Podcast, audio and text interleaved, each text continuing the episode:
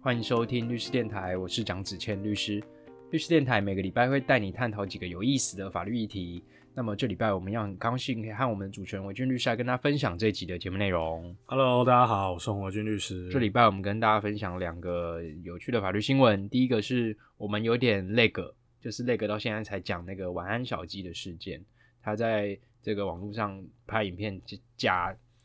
宣称说他遭到就是类似绑架或是迫害。嗯这是在国外犯罪，在台湾到底要不要处罚？这第一个。那第二个事情是，呃，最近很红的就是有关教育的议题，但它多少跟家庭暴力有点沾上边，就是那个算是一个什么以马内利吗？还是哎以马利亚？伊伊玛利亚不是海盗哦，以马内利，那是嗯我那个是好就是类似现在小孩子父母都想要让小孩赢在起跑点，然后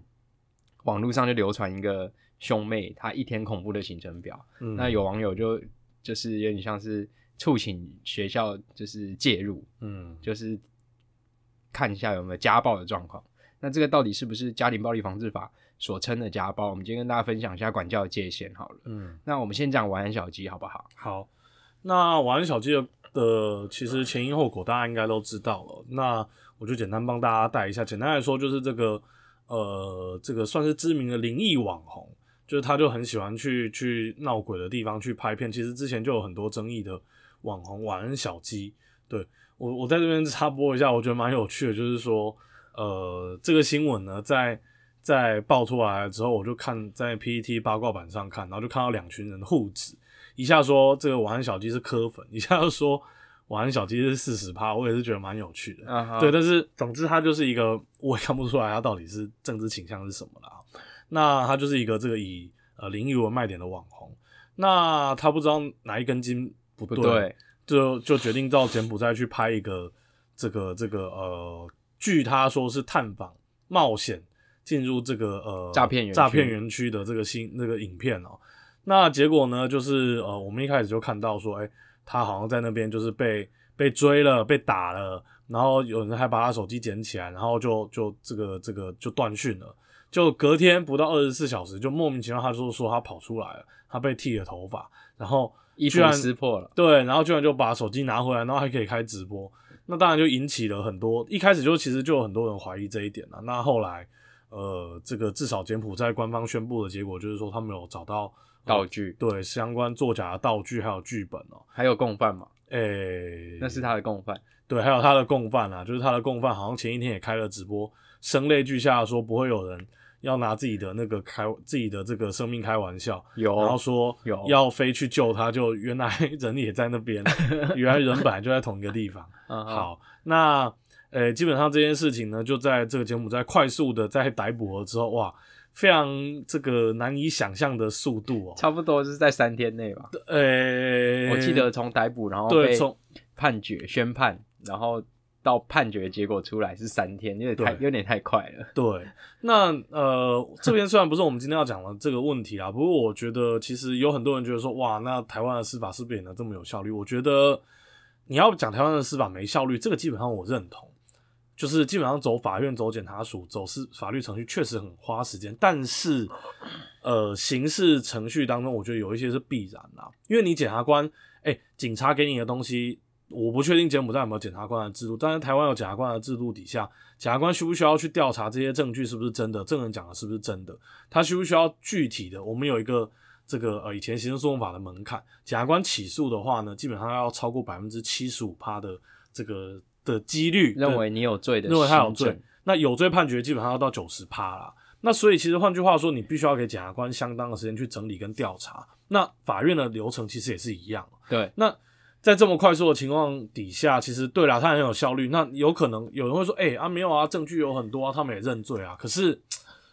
其实我认为还是需要相当的时间跟程序去确认。有一点太快了，too 太真的太快了太快了。嗯因为以以以台湾的那个现况来说，检察官的办案期限是地检署是给出十六个月的时间，然后如果他中间有请这个警警察再继续调查的话，检察官会再多两个月的时间。你看这光侦查就十八个月的时间，嗯。然后一审以我的经验来说，一审大概也要花一年的时间，如果你不认罪的话啦，嗯。那二审可能要也要花一年的时间，那你总共多久了？你总共可能花两年多的时间。嗯。讲一件有趣，就是我们手上有很多案子，就是他的案号还是在一百零六年，嗯，就是由此可见，就是呃让也让听听众就是知道说，台湾的效率事实上呃效率是比较而来啦，相对于柬埔寨当然是慢的啦，但是呃柬埔寨有点太快了，嗯。从他破案然后到判决确定只花三天，我就想说这个速度应该也没有办法很很确实的去保障被告在法律上的权利啊，嗯这是我自己的嗯看法。的确，嗯我们讲一下，就是正常案件如果最快会多快，好不好？我觉得最快告进地检署之后，检察官要起诉不起诉，我觉得最快合理的时间差不多也是一个月左右了。最快要起诉，我就讲讲啊，就是检察官那个嗯申请羁押被告，被告被告在押，然后可能两个月就起诉了，嗯，然后起诉以后被告认罪，然后法院可能在起诉后的呃两个礼拜内定一个审查庭，然后嗯到最后判决可能花一个半月的时间，你最快也要三个半月。对，所以其实最快差不多是两三个月以上的时间啦。对这个其实还我觉得还可以接受啦。爆干快了，对对对，因为大部分其实像我们的国这都可以接受了，好不好？像我们的国昌老师就有在他的咨询当中提出说，就是这个呃，我也是觉得他蛮带种的啦，想必是在当律师的期间也积 累积了不少对。我知道你要说哪一 句，啊，他说对检察官书类品质很差啊，没有啦，看案件，看案件看，案件，你看看检察官啦你。看什么案件？看什么你？你要不要再说说看？呃好了，不要讲了，不要讲，说对对对不要讲。好了，那我们最后就是讲回来，我们想要跟大家分享的啦，就是呃，大家会想说，哎、像这种就是呃，晚安小鸡在呃外国犯罪，到底台湾能不能处罚的问题哦、但是我觉得这一件其实要回到一个点，就是说它到底算不算是在国外犯罪？因为我们刑事诉讼法规定的所谓的就是这个呃犯罪在我们的领域内，但是其实它只要是行为地或者是结果地有其中一个在台湾的话，其实就算是在领域内的犯罪了。那我会觉得说，其实这一件啊，这件会跟有点搞不好跟孙安佐那件有一点点类似，就是他等于他的作为，其实在呃美国在台湾都是可以处罚的，可是他在美国已经受了相当的刑期的处罚了之后，在台湾还不要要不要再受处罚一次？我有一个问题哦，嗯他在台他如果在以台湾的刑法来说，他到底犯了什么罪？这是听众比较好奇的吧？因我为他在柬埔寨好像就是有点像是呃，有点像是侮辱国家的 形象吗？这这件事情，这件事情在台湾有办法可以处理吗？我觉得你用那个啊，你用那个林北好友的那个那个状况来看，我认为啦，应该是那个把，伪造准私文书，对，伪造行使准私文书，加上恐吓为安，恐吓自己也算恐吓为安。等一下，我无法接受，没有，所以我就跟对我无法接那时候就跟大家跟就是一群、请听众倒带回去，又看我们之前那一集，就是我们有讲林北好友被被羁押这件事情是蛮荒谬的，而且羁押禁见他到底犯什么罪？其实还是有法律上的疑义啊。哎、对对对，对没有啊，我就觉得如果哎、而且你想、啊，他们回来也是立刻在台桃园地检、桃园机场就被逮了嘛，所以就是桃园地检处理嘛。那桃园地检、桃园地院应该是要做相同的处理才对。嗯哼，所以他回来至少要在四个月，没有啊，所以我就说，对啊，而且这不是关你哦，这个是羁押禁见啊，这个是要要确保那个你不会逃亡或灭证或专供。对啊，没有啦，这当然是开玩笑的啦。但是呃，认真说起来的话，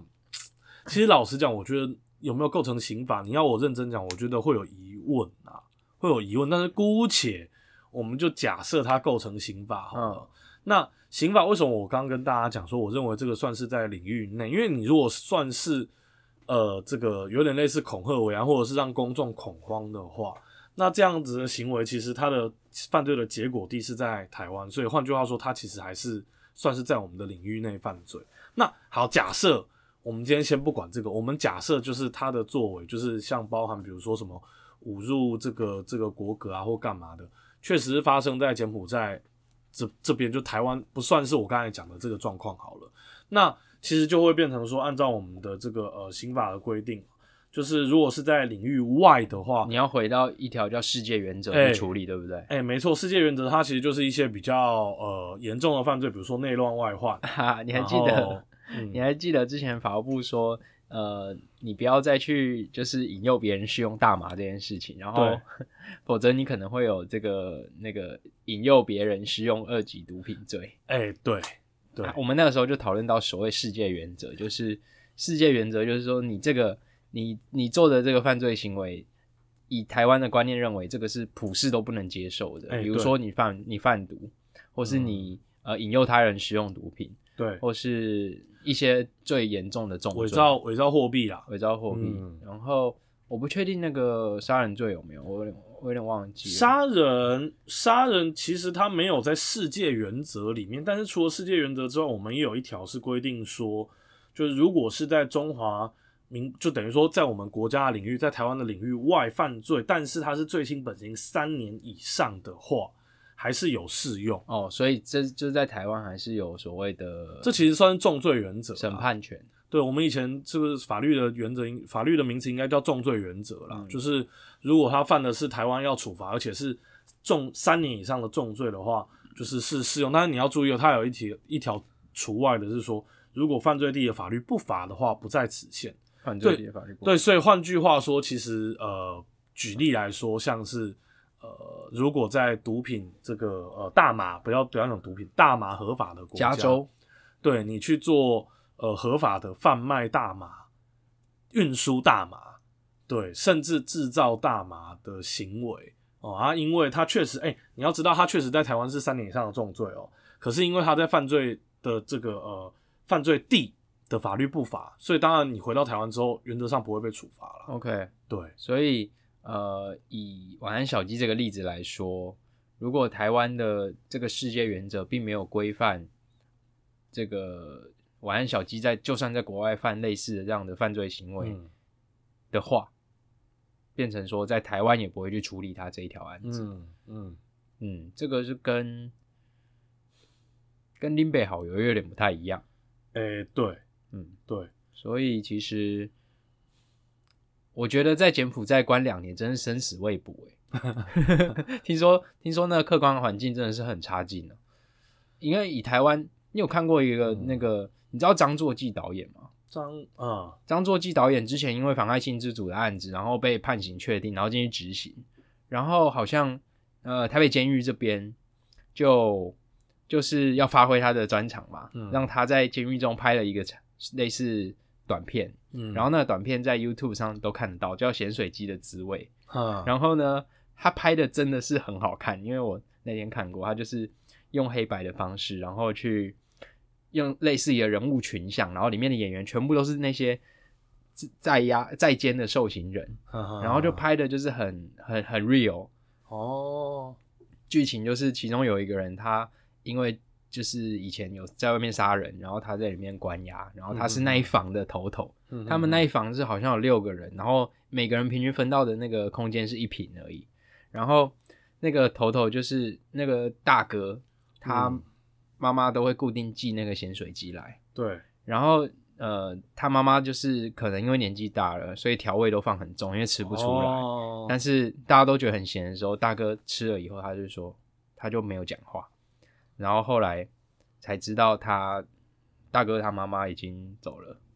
哦，这是最后一次了。所以那看完我就很有感触啊，就台湾那个受刑人的环境其实没有到很好，嗯就是他们的厕所是类似一个，他只是用一个矮墙把它隔起来，嗯然后我记印象中是没有冷气的，然后每个人是打竹席，睡觉的时候是铺竹席下来，然后六个人关在六平的空间内，嗯，其实夏天很可怕，有点难想象。对，夏天很可怕。就是呃，再跟大家讲个小八卦，听说现在就是就是这个呃，几乎也是呃满编的状态。为什么？因为打炸，对，所以现在基本上就是以前呃我们的经验上啊，其实一些比较基层的这种所谓的车手，呃，被压的几率其实都比较比较低啦。但是现在就是基本上都是全压，所以其实压很多人，对，就是积压非常多，积压的比例有越来越高的趋势啊。对，没错，就以我最近的最最近职业这这几年来心得，嗯，竟然竟然从去年到下半年开始，就是越来越高了。对，就是就是，反正涉及到诈骗，不管你的成绩，基本上都是升压的多。对，对，然后这是我们第一个跟大家分享？你还有什么要补充的吗？呃，没有啦，就是这个呃，希望他们 回来之后没有啦，就基本上还是觉得说再怎么样还是我们的国民啊，他犯了错还是希望可以平安回来啦。哎、我问你一个问题，就是你觉得这件事情它严不严重？老实讲，我觉得蛮严重的。对，因为因为你跑到人家的国家去，就是基本上干这种事情，其实真的是丢脸丢到国外去了，对啊，就是甚至外国的那个媒体都有报道。那我觉得，而且其实它反映出一个就是为求流浪不择手段的一个一个一个一个做法，这绝对是一个错的啦，这也是一个错的啦。对啊，对啊，就你可以想，你要当网红可以，但是你用正当的手段，比如说你把你自己的外表打理的很好，或是说像我们就是知识类的电台，跟大家分享说我们之前讨论 iWin 的那那一集，竟然已经破了，算是你看我 YouTube 的那个点那个流量，就是看起来就是有获得关注。如果有机会，我们再讲一集，我们来再蹭一下流量。就是你要当网红，你要有流量无所谓，你要么就用你的外表，或者是用你的知识。但是如果你是靠这种，比如说像邓家华或是吃屎哥这类型的，嗯你也别想要就是透过你的这种很在别人眼里像是小丑的这个行为，然后获得获得优质厂商的业配嘛？因为嗯优质厂商不会想要找你这种人业配，他会想要找呃富有内涵或是呃外貌出众的这些网红。嗯，所以我我是觉得这件事从实际上它获得效益来看，其实并不大，你纯粹只是为了为了红而红而已，嗯就是为了流量而流量。嗯，好，我觉得这样我们就可以利用这个，我又我接下来讲的这个，我们串到第二个事件了，就是呃，就是网络上有流传一个图啦，你知道有一个那个呃钢琴的 YouTube 频道叫潘 Piano 吗？潘 Piano，你我记得我们之前好像讲过，你是说卤味春卷跟潘 Piano 之间的那个两个女人的战争吗？好像那是很久久远之前的事现在现在那个潘 Piano 已经海放那个卤味春卷，因为潘 Piano 基本上就越是传越少，越对欠走偏锋，剑走偏锋对，所以没有啦。我觉得那就让它再偏一点。就有一张图是说什么，如果你说你的努力没有被看见，就把那张图贴给他。对，就下面就是穿的比较，其实我反而比较喜欢那个时候，就是穿的比较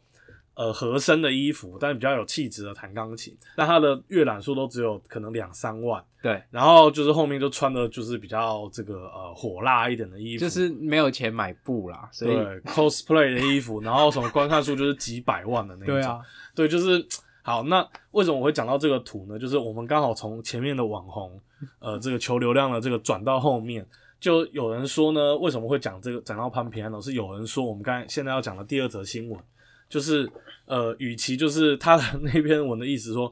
与其就是让小孩去填鸭去这些这些知识。你不如打开潘 Piano，告诉他们说这个真实的世界是怎么运作的，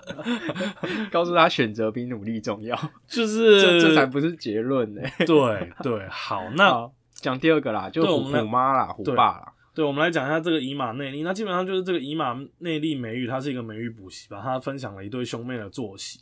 那基本上就是这个早上五点五十分起床，然后晚上十一点半就然后寝，十一点半才睡，天哪，然后。对，然后他们就就是中间就是甚至是什么晚餐、午餐都在车上吃啊，功课都在车上做想一下哦啊，。我记得他的行程早上批公文，然后批完去上学，然后上完学，然后在车上写作业，然后吃饭，然后去去学英文，然后学完英文完回家，然后学学那个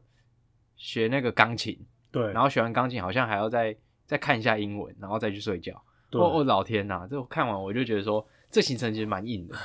我自己是觉得啊，就是呃，对，我觉得你讲会比较，我觉得你讲比较有感触，你看完可能比较感触，因为对我来说我没什么感触，我没有小孩的人，你是两，你是二宝爸、欸，呃，这是你，这是你以后会想要给孩子的一个一个一个生活环境吗？这是他的教育过程，你是希望用这个方式去去教导他吗？我必须先讲，我觉得就是当了爸妈，特别是最近在跟我大女儿相处，大女儿现在三岁多，就是非常有意见，然后 非常有意见呃很喜欢闹脾气，然后你说你说二岁猪狗嫌的那个时候吗？哎、对，差不多就是对两岁两三岁猫狗嫌之类就是对我就会觉得说稍稍可以，你你真的是没有当父母之前没有办法体会说教小孩是多难的一件事情。超级难吧？所以，我基本上会认为说，其实呃，小怎么教育小孩，这个基本上其实没有绝对的对或错啦。对，那当然我们等一下可以讨论一下法律的界限的问题。可哦是，对我要讲的是说，其实我后来看了，就是我们呃正大的这个廖元豪老师的文，当然廖老师的近期的？陈卷龙哦，就是 的文章，就是呃某种程度上，因为他的政治立场过于鲜明的关系，其实呃大家不是很喜欢。可是你是说他蓝蓝的吗？哎、对对，虽然我觉得现在可能在绿的眼中，比起蓝，他们更讨厌白的。好，你继续说，你继续说，对，好。那总之就是这个呃，廖老师就发了一篇文，意思是说，其实呃，像很多的这个幼稚园就会开始教一些什么 b p m 啊之类的，然后但是呢，其实呃上了小学之后，就是老师并没有因为觉得大家都会了就不教。那其实上了小学之后，因为其实你的心智发展也比较成熟了，那他在学习的时候呢，速度学习的速度其实差不多。换句话说，有点类似后发先至，就是你小时候你在学这些东西，可能要花更多的时间，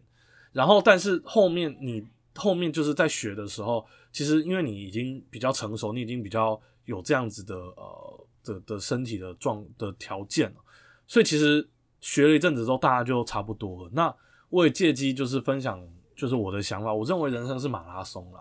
就其实我觉得这个这一句话，我应该在之前的节目也讲过我的看法，就是我觉得人生是一场马拉松。其实你在某一个阶段冲很快，我认为意义不大了。对我认为意义不大，就是除非啦，就是这个嗯，你有办法，就是像是这个呃，跟你分享一下，你知道 赛马？你干嘛自己笑？赛马讲赛马娘哦，赛不是赛马娘，是赛赛马哦，对赛马。赛马其实它有四种不同的那个，就是你是讲澳门赛马吗？呃的世界的赛马都是这样，它有四种不同的适合的角质，就是所谓的策略。哦有一种叫领头，就是他从头到尾就跑在最前面；有一种叫前列，就是他会在就是领头的第二名后面，就是有点类似前段。第二名。然后再来就是居中，就是在后面。嗯，然后最后一个是后追。对，就是等于说，其实，哎、你说哪一种马比较强，其实不一定，每个人适合的哦，你说这马的特质啦，对，每每一种马适合的战术不一样，因为它可能会因为马的体力啊、马的速度啊这些就不同的这个因素，还有骑就是骑手的策略而有影响。嗯对，绝对不是因为我学就是这个这个看赛马，我没有提啊，对不对好，那总之，其实我觉得从这里你就可以看出，也许有些人真的是适合这种一路领先的策略，但是有些人其实他们采取所谓的就是 就是因为是马拉松嘛，所以你配速了之后，你在某一个阶段你再开始突飞猛进，我认为其实都是来得及的。哦，所以你的论点我帮你浓嗯缩整理一下，就是说，呃，你会担心像这种生活模式是没办法长久的，因为它有点超出人类的天性。嗯，嗯就是比如说，对小孩来说，他睡眠的重要程度可能会需要让他走这个课表的时候，或走这个行程的时候，会导致他睡眠不足。嗯我自己会认为啦，就是呃，我觉得小孩有几个很重要，第一个是教育，一个是睡眠，我觉得就大概是这两个点了。当然，这是我自自己粗浅的评论啊。我跟你说，你十年后再问我同样的事情，如果那个时候有小孩的话，我可能会跟你说不一样的事情。嗯，但我目前就会认为说，以小孩的成长来说，我觉得睡眠其实蛮重要的。因为以前我读国中的时候，我那时候都睡眠不足，我都觉得嗯早上五点半、六点起来，我都觉得好痛苦，六点十五。嗯，然后每次都在学校早自习的时候，然后再继续睡，然后上课可能就会睡着，所以我觉得睡眠好重要。然后某种程度，我也会觉得是因为睡眠不足，然后让我没办法再多长高一个三公分或五公分，牵拖一下，牵拖一下，这是第一个。我觉得小孩睡眠很重要。第二个，我觉得教育很重要。嗯然后我觉得这个教育很重要，应该是指的是小孩于对于知识追求的热情。嗯，我觉得这件事情是你要去触发他，因为嗯如果你触发小孩对于求知若渴这个心态的话，其实他就变成一个永动机，他变成一个系统了，你不用去再去鞭策他，他就自己会往前进。嗯所以我觉得像他那种安排生活的方式，呃，我会觉得有一点点问题，就是他太把时间固定住。比如说，如果是我的话，可能会拉长那个睡眠的时间，然后把每一天你可能要留两个小时做自由阅读，做广泛的阅读。嗯我觉得这个对于小孩子，因为如果他爸妈用这个方式去去教他这个小孩子的话，你可能会有一个问题，就是他今天长大了，或者有一天爸妈老了，没有人可以再去给定他这些他应该要做这些事情的时候，他就瞬间就不知道他要做什么了。我觉得这是最大的问题、欸。我跟你说，其实不一定要等他老了，就是像我，我念中一中，其实中一中如果是中部人的话，都知道中一中的学风。其实从我那个年代，我算一下，大概二十，你是我大大大大大学长，大概大概十几二十年前，或者甚至更久之前，其实大家就知道中一中就是学风自由。所谓的学风自由，自由到一个不行，也没有到完全不管了。我们那时候还是有教官，还是会去网咖抓学生或干嘛。但是其实整体来说，老师们对这种学生的那个的确是没有很硬性的要求，这就会导致说，其实呃很容易大好大坏。就是你如果有，就是等于说你你刚刚讲，就是我我认同，就是所谓的学习的热情、目标、动力不够的话，你很容易就是咻就就往下。对，可是相对的也有很多人是。因为跟同才之间有所砥砺，然后他有学习的目标跟热情，加上其实学校也是有给足够的资源，只是你要不要去拿，嗯，那就是等于说有非常好的成就。所以我认为，其实我刚刚也看到，就是台大教授叶秉成的的针对这一件事情的看法，我认同。我们会整一下，其实小孩要成功，我认为其实第一个要天赋，有一些时候真的你没有天赋是是高他车。对，但是不是说你有天赋就不用努力？但是真正可怕的都是那种有天赋又很努力的，就高他对他很有天赋，而且比你更努力。然后第二个就是，我认为你讲就是所谓的热情跟动力，这个是很重要的。因为你如果没有，你其实会会失去目标，就是你永远就是在后面有人在在鞭策你，那你自己也不快乐啊。对你后面突然假设有一天没有这个鞭策，你就不知道该往哪里走，你就失速了。对，而且大学更是这样，因为大学其实更更不管你。大学更不管你，而且如果你住宿舍的话，回回到那个议题，我觉得就是这样啊，就是你要去让小孩就是在早期学习力还很旺盛。你看我们现在要学一个语言多难啊，就是小孩那个还在学习成长的阶段的时候，你尽量让他去接触各种各式各样的知识，然后他自己就会触发他的热情，嗯，然后培养成他培养他成为一个爱阅读的人，然后再加上呃，你要必须要告诉他，其实呃。有天赋人很多，你可能是，你可能不是。但是如果你不自律的话，事实上你会很难，就是你以后的生活可能会更更更痛苦。就是你现在选择一个很舒适的一个生活，或是很很懒惰的一个生活形态或生活模式，可能会让未来的你会会过得反而更不开心。我觉得这个这个才应该比较，我觉得很多小孩应该要知道的事情。很多时候其实小朋友太小，真的他没办法体会啊，他没办法体会。对你，你也。像我当初其实也有碰过类似的问题，就是你很难很难去期待说他在哪一个时间点他才会突然有这样子就悟出来这个道理，对，就的启发跟动力。有些哎，但其实真的不晚，真的随时都不晚，因为有很多像我有一个非常优秀的学弟，他其实也是呃有一天大概在大三的时候突然觉醒，觉醒，对，觉醒，然后很多啦，我觉得你周边应该也有，就觉醒之后就是哇，就是比。就是之前付出更多的努力，加上原本就有天赋，然后就是走到一个，就是得能有也有非常好的成就了。对，所以当然，但是我觉得又说回来，就是讲说，呃，父母有时候其实引导也是很重要的啦，只是不能过度。哦，那我们还是还是讲回那个法律的议题啦，就是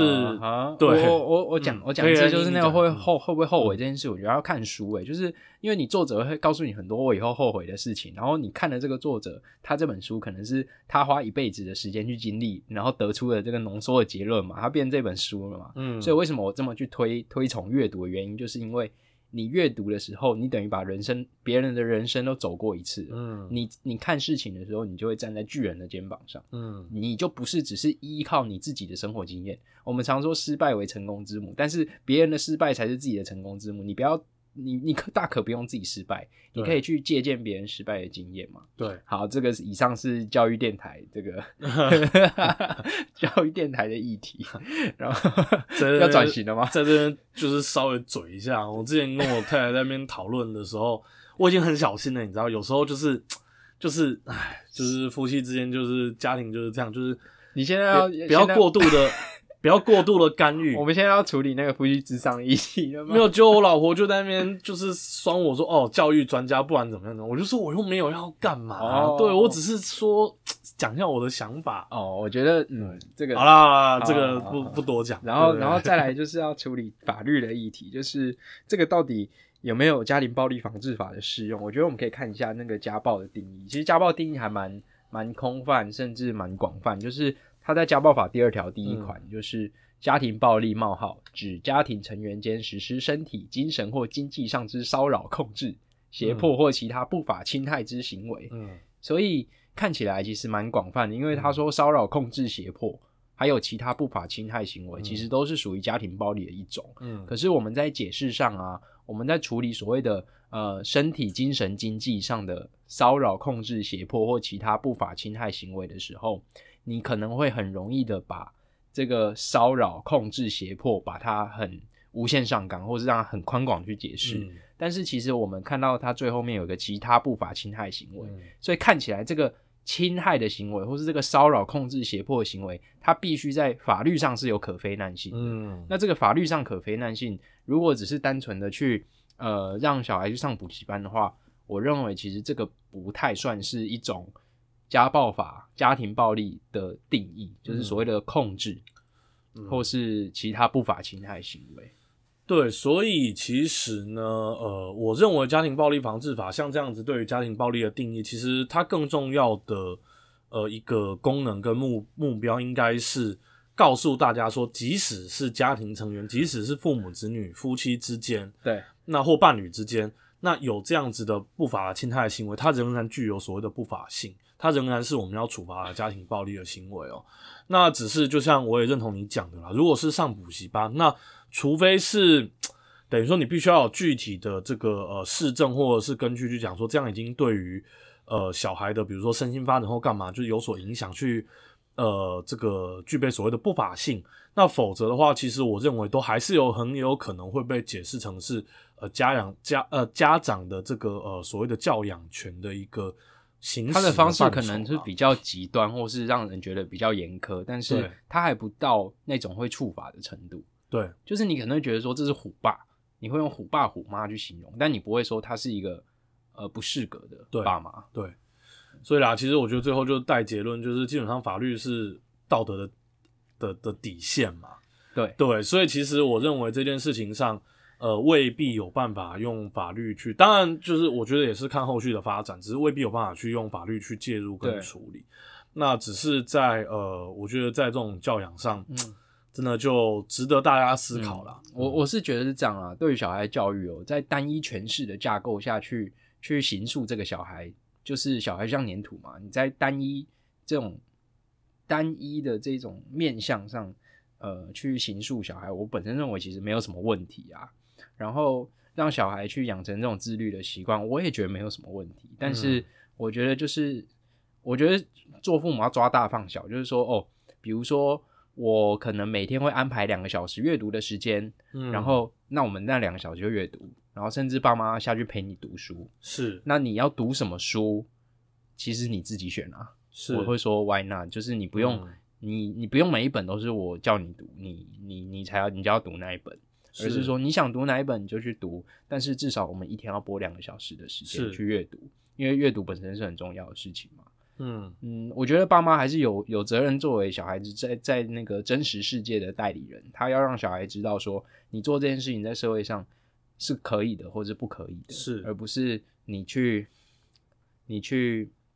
去放任小孩子去做这些事情。所以其实呃，形塑小孩的人格特质是父母的义务没有错，但是你如果太把小孩限制在一个框架之下成长，有一天这个框架会因为父母的体力或精神大不如前，或小孩长大了，他有一天冲出去了，他发现外面的世界他从来没有想象过他会发生什么事情，嗯或是说他没有他没有他从此没有方向了，那这个剧烈的转变可能会让小孩子就是变成很失序，这是我自己的想法啦。是。就像以前我们读私校啊，读私校就是这样子，你不会是一个坏小孩啦，但是哦，私校就是他会，就是让你一直逼你读书。然后有些我同学是这样子哦，就是他私校读完，他大学上了个公立的大学，然后当没有人在管他的时候，他就突然就就是变了，他就是突然就是一个生活很失序的状态，嗯因为没有人管他啦，他自由啦，那嗯他突然得来的自由，其实他忽略一件事，就是自由伴随的是一种对自己管理的责任。嗯那如果你有自由，你但你却没有对自己负起对自己管理的责任的话，其实你的生活会变得很失序。嗯所以这个是我自己在看这个新闻自己的想法。对，那最后你有什么好补充的吗？没有，我觉得差不多就是这样。我们再关注一下后续的发展吧。对啊，好啊，那个 iWin 的事情，我们再帮大家关注一下。好，I win。对对对对，嗯那律师电台我们就下礼拜见。OK，律师电台周法律公开跟你说明白，好，下礼拜见，拜拜，拜拜。拜。